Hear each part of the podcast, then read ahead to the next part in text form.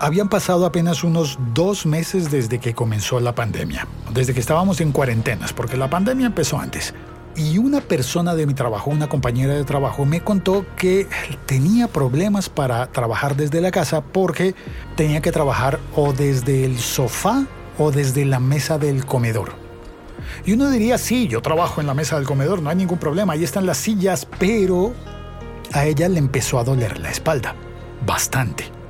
Entonces caímos en cuenta, claro, vamos a teletrabajar o a trabajar a distancia desde la casa, pero necesitamos una buena silla. Y en mi casa había una silla de más, una silla de tipo oficina. Y pensé, esta es, se la presto. Pero aunque la silla tiene rueditas, no voy a ir por la calle rodando una silla hasta la casa de ella, ¿verdad? Es más, estábamos en la pandemia, justo en el momento en el que teníamos más miedo. ¿Recuerdas que nos poníamos guantes incluso? Entonces, yo le presto la silla a mi compañera, pero ¿cómo se la envío? Caracol Podcast presenta ¿Cómo cambió Uber tras la pandemia? El siglo XXI es hoy.com. Claro, le envié la silla por Uber, pero un momento, ¿cómo es esto de contratar un Uber para llevar una silla vacía? Yo habría podido enviar una silla, pero también habría podido enviar una computadora, un cargador, incluso a diferentes lugares en un mismo viaje. Se puede hasta con escalas, con varias paradas. Y eso empieza a ser una solución no solamente para una persona, sino para los emprendimientos. Y bueno, yo trabajo haciendo podcast, así que pensé, mmm, aquí podría enviar yo micrófonos, grabadoras, auriculares, cómo nos cambia la vida con una aplicación que tienes ahí en el teléfono. Pero no es tan fácil en realidad. Ojalá. Acompáñame a conocer esta triste historia. Abrí la aplicación de Uber y encontré ese servicio nuevo que se llama Uber Flash, que no lleva a personas, sino que lleva paquetes.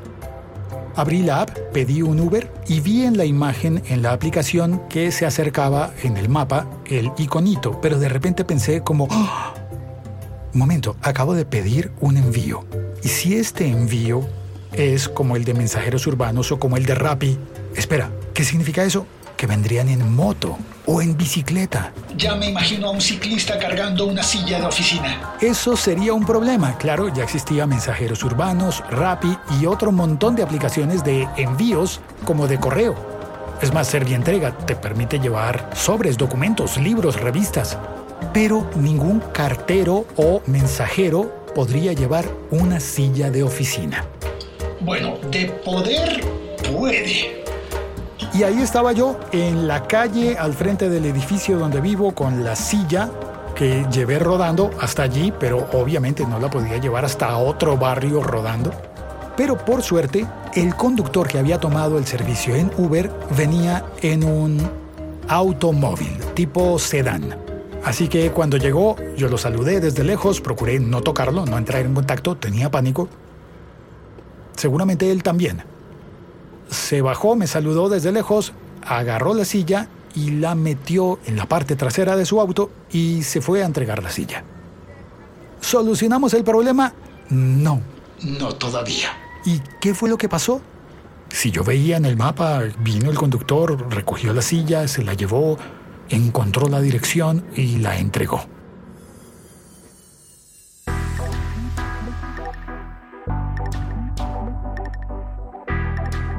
Bueno, en realidad el Uber Flash funcionó, hizo su trabajo. Y ahora conozco mejor el servicio y sé que tiene tres modalidades. El Uber Flash es para envíos de paquetes, sí, pero el solo Flash es para envío en automóvil convencional. Si quieres pedir una bicicleta o motocicleta para llevar algo y que sea más ágil, pero tiene que ser algo pequeño, debes pedir Uber Flash Bikes y si quieres llevar algo mucho más grande, qué sé yo, un sofá o similar, o carga para un comercio, puedes pedir un Flash XL, Uber Flash XL. Supongo que no te van a mandar un camión, pero sí algún tipo de automóvil con más espacio. Sé que, por ejemplo, hay compañías de venta de flores que están utilizando el servicio de Uber Flash, hay pastelerías y hay comercios utilizando Uber Flash para enviar sus productos, que pueden ser directamente a los compradores o incluso a las tiendas. Distribución de mercancías incluso a través del viejo y conocido Uber. Pero entonces, ¿por qué no se solucionó el problema de la espalda de mi compañera?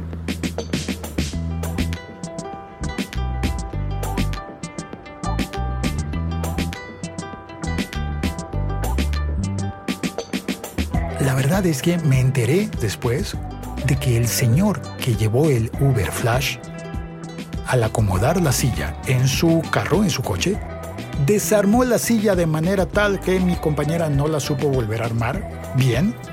Y una silla mal armada no ayuda mucho. Sí, el servicio es muy bueno, pero no es perfecto en especial cuando estamos haciendo cosas como tan abruptas como mandar una silla, sin empaque, sin instrucciones para desarmar ni para armar. Por eso la verdad no culpo al señor que conducía el Uber, pero si en algún momento me veo en una situación similar, haré mejor el envío. Ahora bien, te hablo de Uber Flash porque la compañía está promocionando su servicio de Uber Flash. Yo supongo que no todo el mundo conoce esta modalidad de Uber y el nuevo servicio que está dentro de Uber o asociado a Uber en muchos países que es Corner Shop, para que te hagan la compra en un supermercado o en una tienda por departamentos. Hay hasta ferreterías allí disponibles y hasta alguno que otro sex shop. De manera que tú puedes pedir desde Uber o desde Corner Shop que alguien te haga la compra y te la lleve hasta tu casa. Pero no todo el mundo sabe que Uber tiene estas modalidades, Uber Flash y Corner Shop. Entonces, como Uber está contando que tiene Uber Flash y que va a regalar algunos códigos para que las personas conozcan este servicio, entonces mandaron un comunicado de prensa contando que están disponibles en 213 ciudades de Latinoamérica, 325 ciudades en el mundo, que el Uber Flash está en Perú, Chile, México, Argentina, Brasil, Paraguay, Colombia, entre otros, y que incluso en algunos países todavía existe Uber Eats, aunque en varios lo quitaron se mantiene en Ecuador y en Perú, todavía hay Uber Eats allí. Pero en los demás países empiezan a implementar Corner Shop, en donde te prometen que te llevan tu compra, tú haces la compra desde la aplicación, ves los productos disponibles y te llevan tu compra en menos de 90 minutos. Hay un dato bellísimo que a mí me encantaría contar y que todavía no se sabe. Tuve que preguntar esto.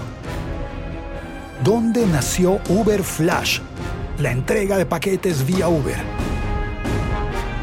Y la respuesta es...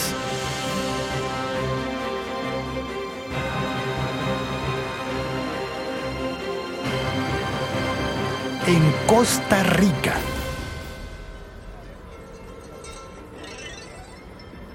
Posiblemente la comparación que voy a hacer no suena linda, pero es que pues estamos en época de pandemia. Y si viéramos a Uber como algo que va expandiéndose por todos los países del mundo y que de alguna manera va mutando en cada uno de los países, bueno, pues la mutación de Uber en Costa Rica fue Uber Flash. Y se está expandiendo a todos los otros países porque en todas partes necesitamos que alguien nos lleve o nos traiga algo. Y si bien hay más opciones, la opción de Uber tiene algo que las demás no tienen, y es la transnacionalidad poder pedir un traslado desde una ciudad aunque el traslado sea en otra ciudad o en otro país. En el grupo del siglo XXI es hoy en Telegram, cuando iba a grabar este episodio, publiqué una nota diciendo, hey, ¿alguien quiere entrar a grabar conmigo el episodio podcast? Y el más rápido en llegar fue Elkin Gutiérrez. Elkin es de Pereira, Colombia, pero vive en Bocas del Toro. Aquí en Bocas del Toro, pues ya llevo siete años. En Panamá, al norte, muy cerca de Costa Rica. Para que te hagas una idea, esto es como estar en zona bananera. Costa Atlántica, frontera con Costa Rica ya. Y está la isla, que es la isla de Bocas del Toro, pues la isla Colón, pues que ya es el atractivo turístico más grande con todo el archipiélago de, de Bocas del Toro pero tengo entendido que todavía no, no está operando ese, ese, sistema porque es una isla, realmente es pequeña. Donde está Elkin no hay Uber Flash, No, el servicio está disponible solamente en la provincia de Panamá y Colón. El servicio por aquí es limitado en ese sentido. En Bocas del Toro hay otros servicios. Básicamente tenemos tres. Uno que es Shanguinola Express, uno que es Uno Express, pues como, como servicios de envío, y Servientrega. Y uno local que, que se llama Donaldo Guerra, que funciona de terminal a terminal terminal de transporte a terminal de transporte. Para hacer un envío hay que ir hasta la terminal de transporte a entregar el paquete o a recibirlo. En Panamá el tema es que la nomenclatura es muy compleja, por lo menos a nivel de provincias. Es algo en lo que se está trabajando creo que en Panamá ya como tal. Incluso para mejorar un tema ahí de, de envíos con Amazon, porque Amazon, por ejemplo, es muy complejo o no ofrece el servicio para hacer entrega en hogares por un tema de nomenclatura. Si tú vives en Centroamérica, puedes compartir este episodio podcast y añadir en tu mensaje en cualquier red social cómo se encuentra tu dirección.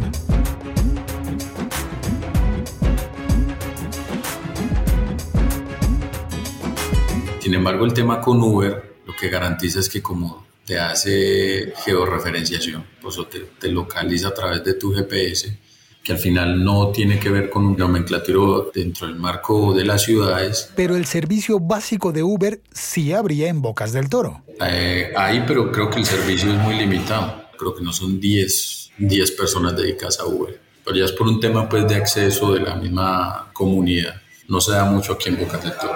Y aquí es donde hay una oportunidad. Si las direcciones son un problema en muchas ciudades y poblaciones de Centroamérica, teniendo en cuenta la dificultad de la nomenclatura, hacer envíos o movilizar alguna documentación o paquetes o algo, pues aquí sería genial. Por eso le veo potencialidad en ese sentido. Encontrar direcciones con el mapa de Google Maps y rastrearlo a través de la app de Uber sería buenísimo para muchísimas poblaciones. Podría ser muy fácil en el servicio de mensajería corporativa, por ejemplo. Yo creo que sería mucho más rápido y evitaría lo que nos sucede muchas veces a nosotros, es que no tengamos muy claro tiempos de entrega respecto a documentaciones muy específicas que deben ser entregadas en tiempo. Entregas de paquetes y de documentos certificados con horario. Cartas a entes gubernamentales o entregas de informes como tal. Y el tema de paquetería, pues imagínate, uno podría,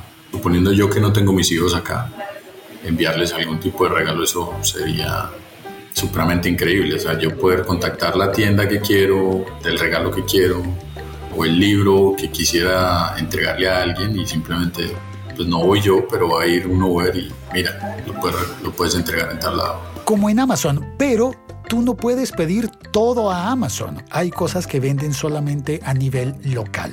Imagínate el cumpleaños de tu hijo y tú estás trabajando en un lugar lejano y poder mandarle una torta de cumpleaños. Esa no la vas a pedir a Amazon, ¿verdad? Ese no, es imposible. Para ponerte un, un ejemplo aquí, no existía la entrega a domicilio la pandemia desarrolló ese mercado aquí en Bocas del Toro. Podría uno pensar que bajo ese contexto tener un Uber Flags aquí sería mucho más brutal que la misma entrega a domicilio, por lo que te digo del tema de nomenclatura que hay acá. Claro, sin nomenclatura, ¿cómo funciona el servicio a domicilio? Por WhatsApp, exactamente. Entonces tus direcciones son por la casa de fulanita de tal o la señora tal o la clínica tal a mano derecha, a mano izquierda, tercera casa, color tal, puerta tal. Y quiero darle las gracias a Elkin por haberse conectado conmigo a conversar unos minutos y aceptar participar en este episodio del siglo XXI es hoy.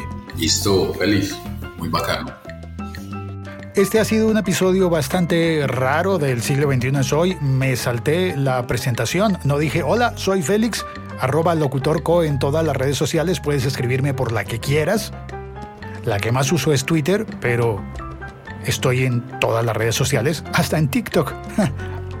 y también me faltó decir que este podcast está cumpliendo ocho años. Yo empecé a grabar podcast en 2007, pero todavía no sabía qué era lo que estaba haciendo. Empecé a aprender. Para 2012 me di cuenta de que no lo estaba haciendo bien, de que estaba haciendo programas de radio y que el podcast daba otras posibilidades. En el 2013 empecé El siglo XXI es hoy, caminando por las calles de Bogotá. Por eso, de fondo en este episodio has estado oyendo una grabación antigua, porque ahora estamos en pandemia, y es una grabación antigua de uno de mis recorridos en bicicleta desde el centro de la ciudad hasta mi casa. Eso es lo que ha sonado de fondo en este episodio. Sonó una banda que tocaba en la calle cerca del Parque Santander y han sonado músicas Creative Commons. En la descripción encontrarás los títulos de las canciones, aunque supongo que esta que está sonando de fondo la reconoces. Pues nada, se reciben regalos vía Uber Flash, se reciben felicitaciones compartiendo el siglo XXI es hoy en la plataforma que más te guste. Dale follow a este podcast en Spotify. Te dejo un fragmento del audio de aquel primer episodio que sobrevivió. Corría el año 2013.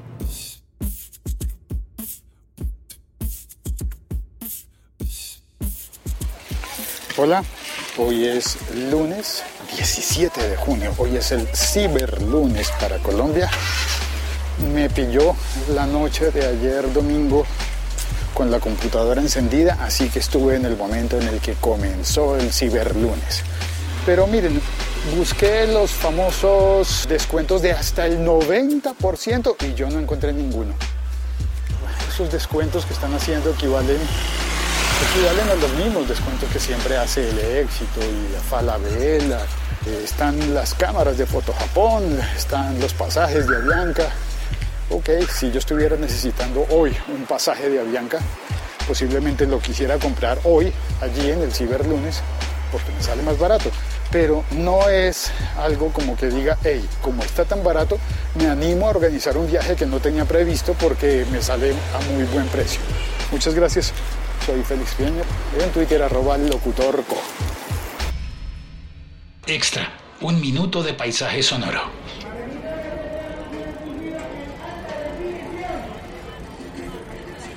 La mejor cobertura de estos días y tenemos que no se me grande los mejores, grande, grandesote, Maurito Vicanti. Oiga, oiga, grandesote. Paso de lado a calzón. Antes los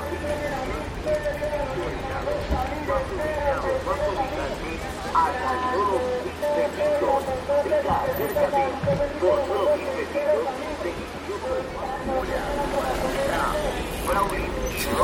no. Acércate. Por